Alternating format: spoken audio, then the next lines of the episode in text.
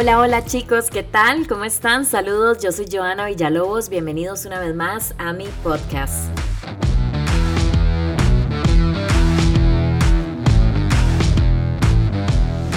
Estamos a unos 15, 17 días para que se acabe este 2022. No puedo creer que se haya pasado tan rápido. Y bueno, creo que nosotros hemos vivido los últimos dos años pruebas muy duras. Creo que ha sido un año no tan fácil también para mucha gente. Les estuve preguntando en mi cajita de preguntas en Instagram y tuve tantas respuestas que, bueno, me, me puse un poco triste y muchos perdieron a sus familiares, muchos terminaron una relación amorosa de la cual querían un montón, una relación de amistad o también tuvieron un año difícil hablando económicamente. Pero no sé qué pasa en la mente de todos ustedes cuando el año acaba. Yo siempre trato como de mentalizarme, repasar todo lo que pasó en este año, lo bueno, lo malo y hacer con esto algo, porque a veces creo que si nos seguimos enfocando en todo lo malo que nos pasó, ¿verdad? ¿Cómo vamos a dejar entrar lo bueno? Hoy tengo un episodio súper lindo, les cuento porque tengo a un invitado muy especial, Shanti, quien es una persona que tiene tiene una escuela de la felicidad. ¿Han escuchado alguna vez esto? Bueno, Shanti es esa persona que acá en Costa Rica, de hecho en San Pedro, tiene una escuela en que reúne, hace rituales y trata como de buscar esa felicidad que tenemos, subirla un poquito y también tenemos a dos psicólogas para hablar del tema del día de hoy. Ojalá que todos lo puedan escuchar y se tomen el ratito de entender y tal vez de poder hacer un pequeño ritual de paz que nos hace mucha falta. Creamos en lo que creamos. Pero usualmente, ¿qué hacemos? En fin de año.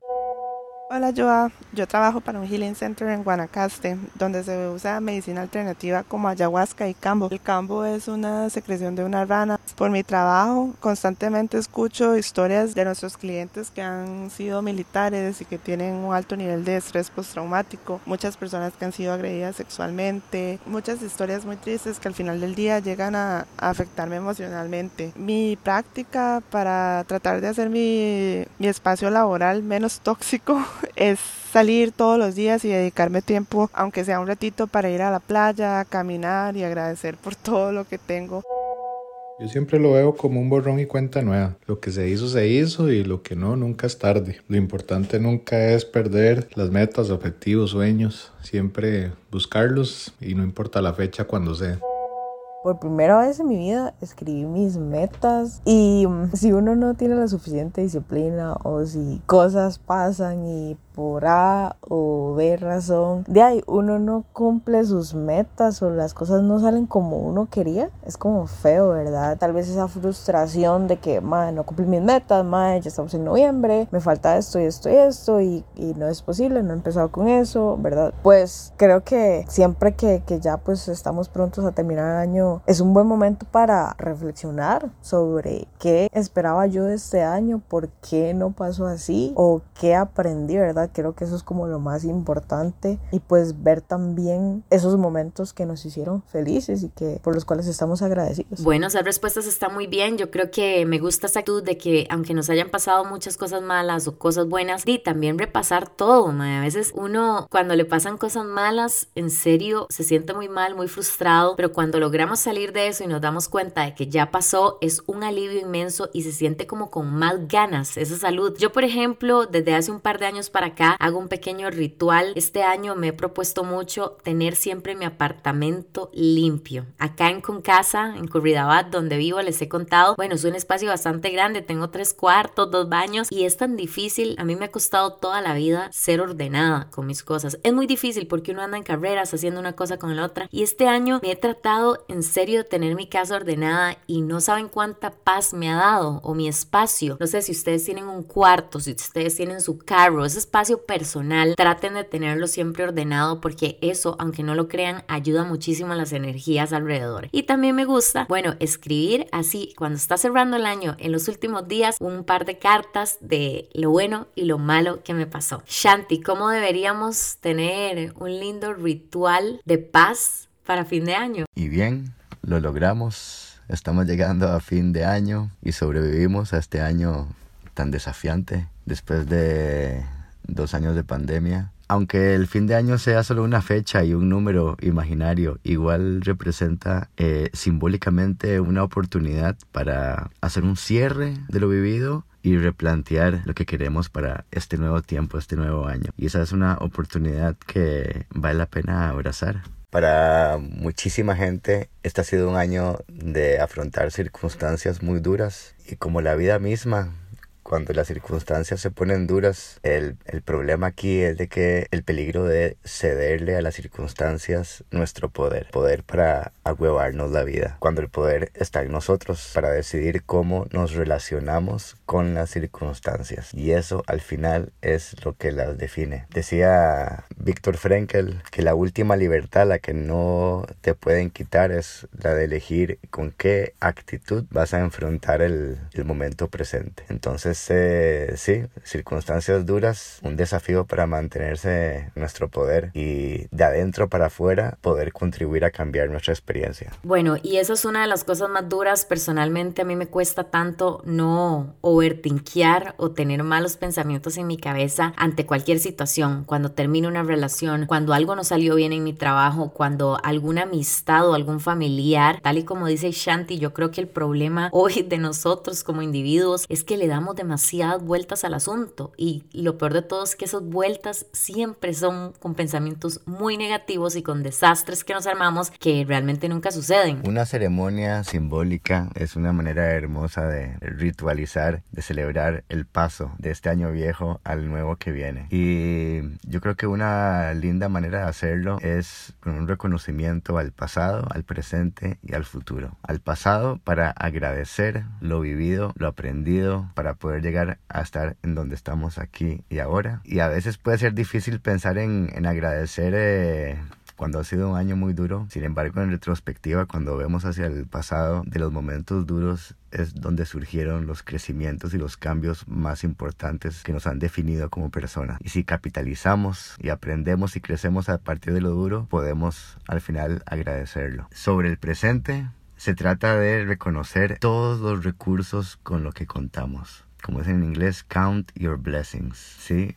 Porque al ponerles un poquito de atención podemos darnos cuenta que tenemos mucho más a nuestro favor de lo que imaginamos. Y por último, hacia el futuro, tirar línea. ¿Qué queremos? que quisiéramos fortalecer en nosotros para poder hacer y realizar esas cosas que soñamos. Siempre trayendo la atención hacia adentro. ¿Qué se necesita fortalecer en mí, nutrir en mí, activar en mí para poder ir y pulsear esos sueños que queremos? Aquí hay material de sobra para reconocer nuestro, en nuestro pasado, presente y futuro. Yo recomiendo escribir esto y ya con esto pues tener un lindo cierre e intencionar de la mejor forma para el año que viene. Eso es justamente lo que yo quiero que nos llevemos hoy. Mis etapas más difíciles cuando en serio me ha ido mal económicamente o cuando he tenido una pareja a la que quise mucho y, y nos pagan mal, es cuando después de eso he llegado a crecer tantísimo emocionalmente y como persona y sabe más rico, ¿verdad? Ese sentimiento de decir, mae, la pasé muy mal, la estoy pasando muy mal, pero yo sé que después de esto me voy a convertir y renovar en una persona increíble y yo creo que eso es en lo que nos tenemos que enfocar y pensar cuando estamos pasando una situación difícil. También tengo a mi psicóloga Steph Vilches que nos va a dar algunos tips también de ella que hace o recomienda a todos sus pacientes para tener un ritual de paz de este fin de año? Un ritual que a mí me gusta mucho para cerrar el año es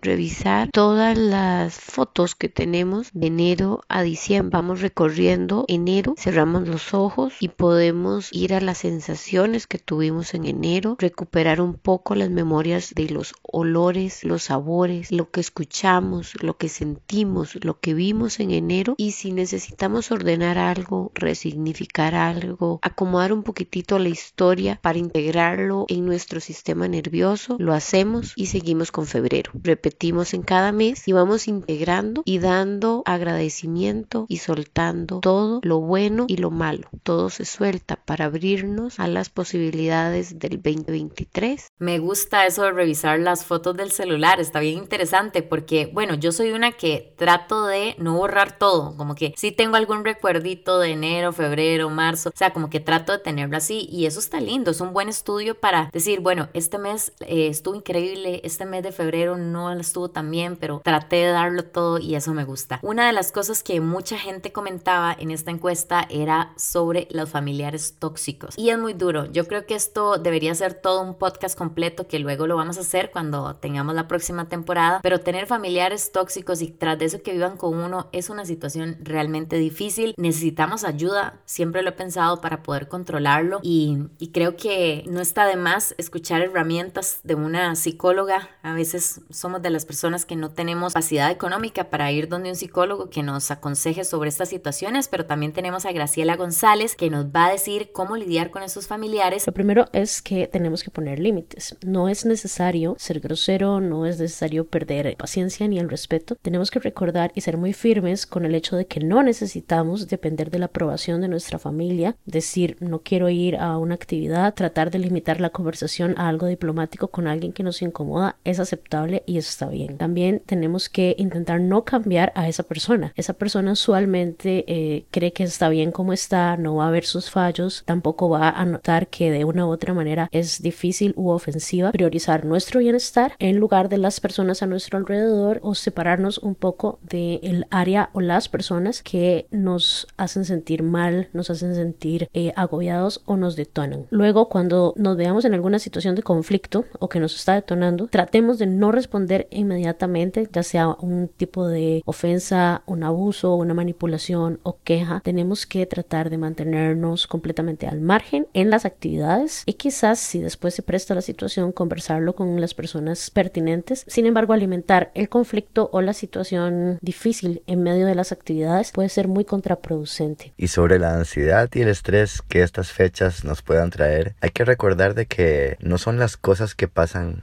o no pasan lo que nos estresa. Son los pensamientos sobre esas cosas lo que nos estresa. Tal vez no tengamos control sobre las circunstancias, pero sí sobre la forma en que las pensamos y nos relacionamos con ellas. Yo diría definitivamente ponerle un techito a las expectativas, porque sí, para muchos estas épocas están llenas de ideales de cómo deberían ser y ideales que raramente se cumplen y puede uno sentirse que se está perdiendo algo. Lo que sí es que son fechas que inspiran como el amor, las ganas de vivir y experimentar amor. Yo lo que les quiero recordar es de que el amor se vive más intensamente cuando se da que cuando se recibe. Entonces sí, por las cosas de la vida no tiene la gente alrededor de quien recibir ese amor. Eh, procuren dar, procuren ayudar, procuren servir, apoyar, estar ahí para otros y van a tener una hermosa y amorosa forma de cerrar el año.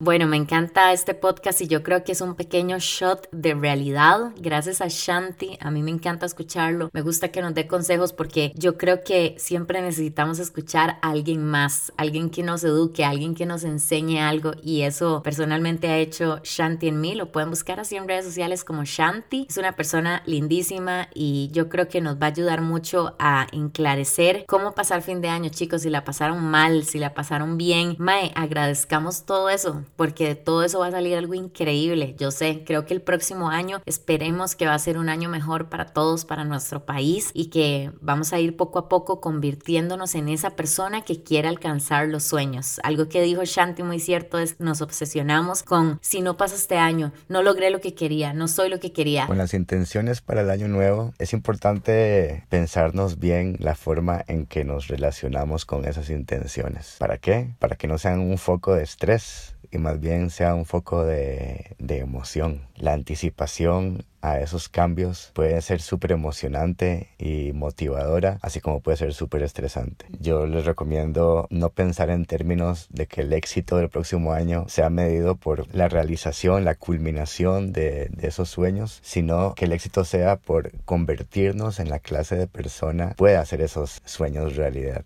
Y de esa forma podemos celebrar día con día cada pequeña acción que nos acerque a esa vida que queremos, pero no condicionarla a llegar hasta la meta última, porque al final la vida es el proceso. Tratemos de convertir eso en buscar ser esa persona lista para conseguir ese sueño. Eso me encantó. Este fue mi podcast de hoy. Gracias a todos por escuchar. Ya se acaba el año, se acaban los últimos episodios de la cuarta temporada del próximo año. Venimos con todo, con más temas, con más cosas interesantes y siempre innovando en este medio de comunicación. Gracias por estar aquí chicos. Un abrazo y que tengan un excelente fin de año desde ya. Nos escuchamos en la próxima. Que la pasen tuanis. Chao.